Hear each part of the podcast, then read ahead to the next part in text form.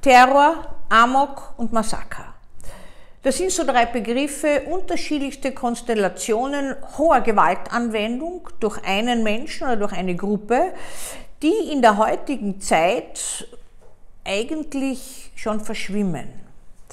Man hat so früher differenziert Amoktäter, äh, Einzeltäter, äh, Terror, meistens Gruppentäter und Massaker, ebenfalls politisch motiviert äh, oder in irgendeiner Weise äh, eine Ideologie, die den Einzelnen vermeintlich das Recht gibt, andere zu Tode zu bringen.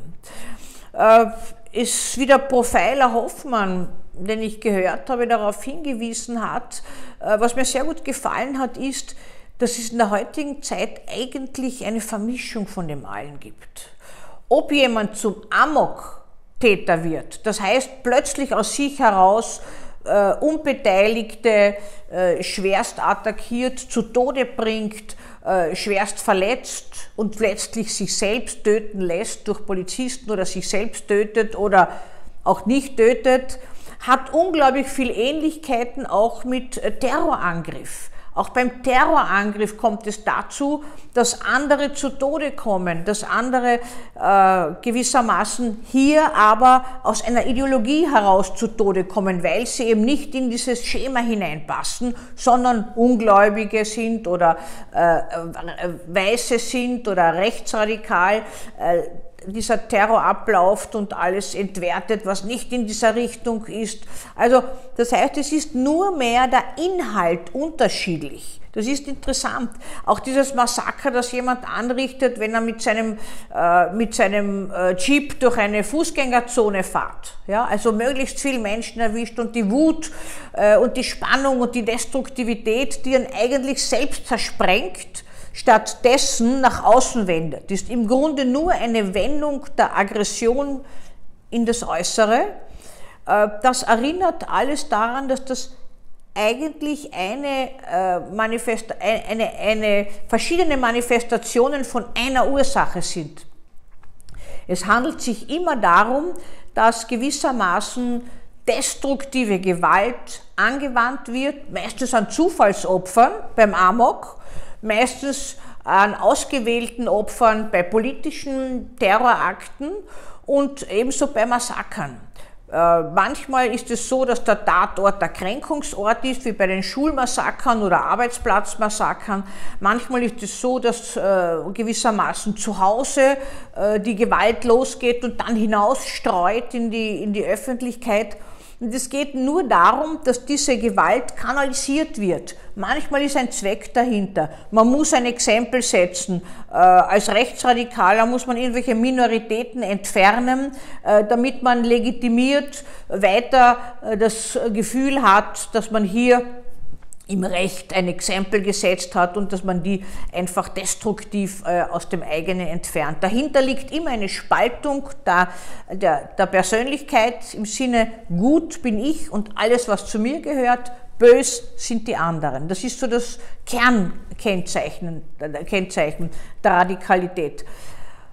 Auch beim Terror ist es so, die Ungläubigen sind ja nicht die, die eine andere Konfession haben, sondern die Ungläubigen sind alle, die sich irgendwie anders verhalten, als ich selber will. Und interessanterweise, nicht immer beim Amok, aber fast äh, oft, also auch beim Terror, sind hier jetzt so Vermischungen finden statt mit kriminellen Gruppen, mit organisierter Kriminalität. Also hier hat man dann plötzlich einen Anlassfall, wo man Gewalt anwenden kann, ganz gezielt, um jemanden auszuschalten, um jemanden zu strafen, um ein Exempel zu setzen, um etwas zu rächen. Ja? Also das ist, gibt wieder eine Gruppierung, Sie sind ja schon kundig jetzt, die Halt gibt, wo ich gewissermaßen legitimiert bin, über mich andere, über andere mich zu stellen und denen ein etwas zu vermitteln, nämlich ihr gehört weg.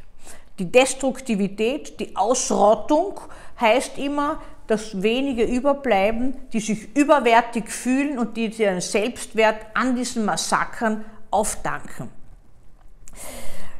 Es ist auch so, dass man bei Terroristen im Vorfeld feststellen kann. Da gibt es gewisse Lebensbrüche, da gibt es gewisse Kränkungen, Demütigungen, schwierige Lebenserfahrungen, äh, dass Pläne oder Vorstellungen äh, nicht mehr verwirklichbar schienen und so weiter. Und wir wissen das ja auch bei Amoktätern und bei School-Shootern und äh, Menschen, die Massaker machen dass, äh, dass es, es gibt ja nicht die Amok-Persönlichkeit oder die Terroristen-Persönlichkeit, das gibt es nicht.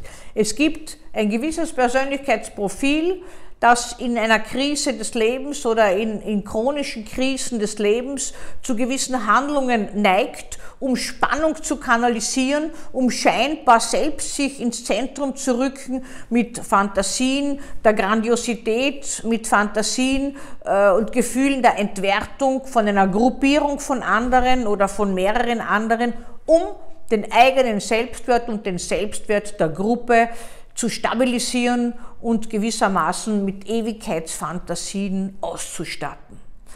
Das ist gemeinsam. Das haben wir früher immer getrennt. Wir haben den Amok-Täter getrennt, wir haben den Terroristen getrennt und wir haben den Täter, der, der Massaker anrichtet, äh, getrennt.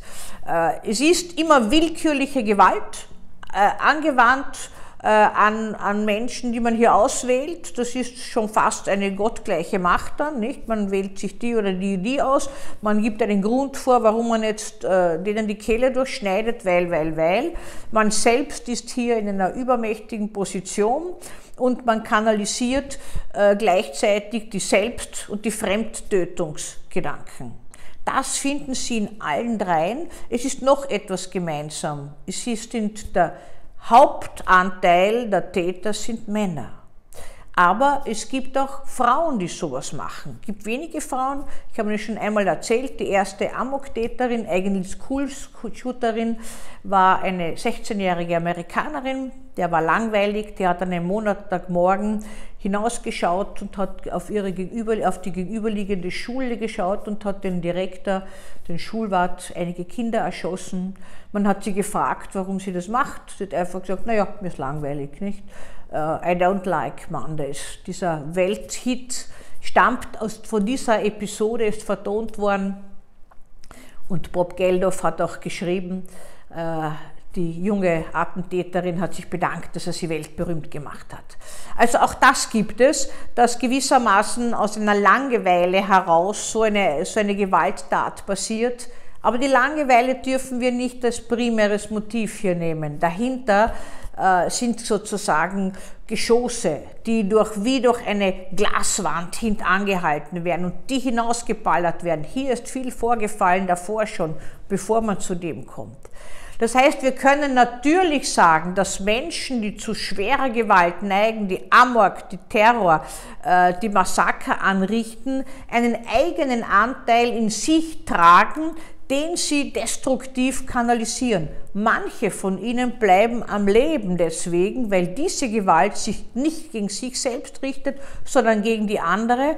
Andere nehmen die Selbsttötung in Kauf, wenn sie gewissermaßen äh, involviert werden oder auch sich selbst bereitstellen für Attentate. Es gibt auch Frauen, Selbstmordattentäterinnen, die ihre Kinder mitnehmen, um äh, im Dienste der Ideologie etwas Destruktives anzurichten. Ja, ein Blick darauf, wie in Zeiten von Terror und von Amok und von School-Shootings eigentlich das verschwimmt und die Täterpersönlichkeiten austauschbar sind. Nur der Inhalt, die Motivation, die geäußert wird, warum sie etwas machen, unterscheidet sie. Mehr wohl nicht.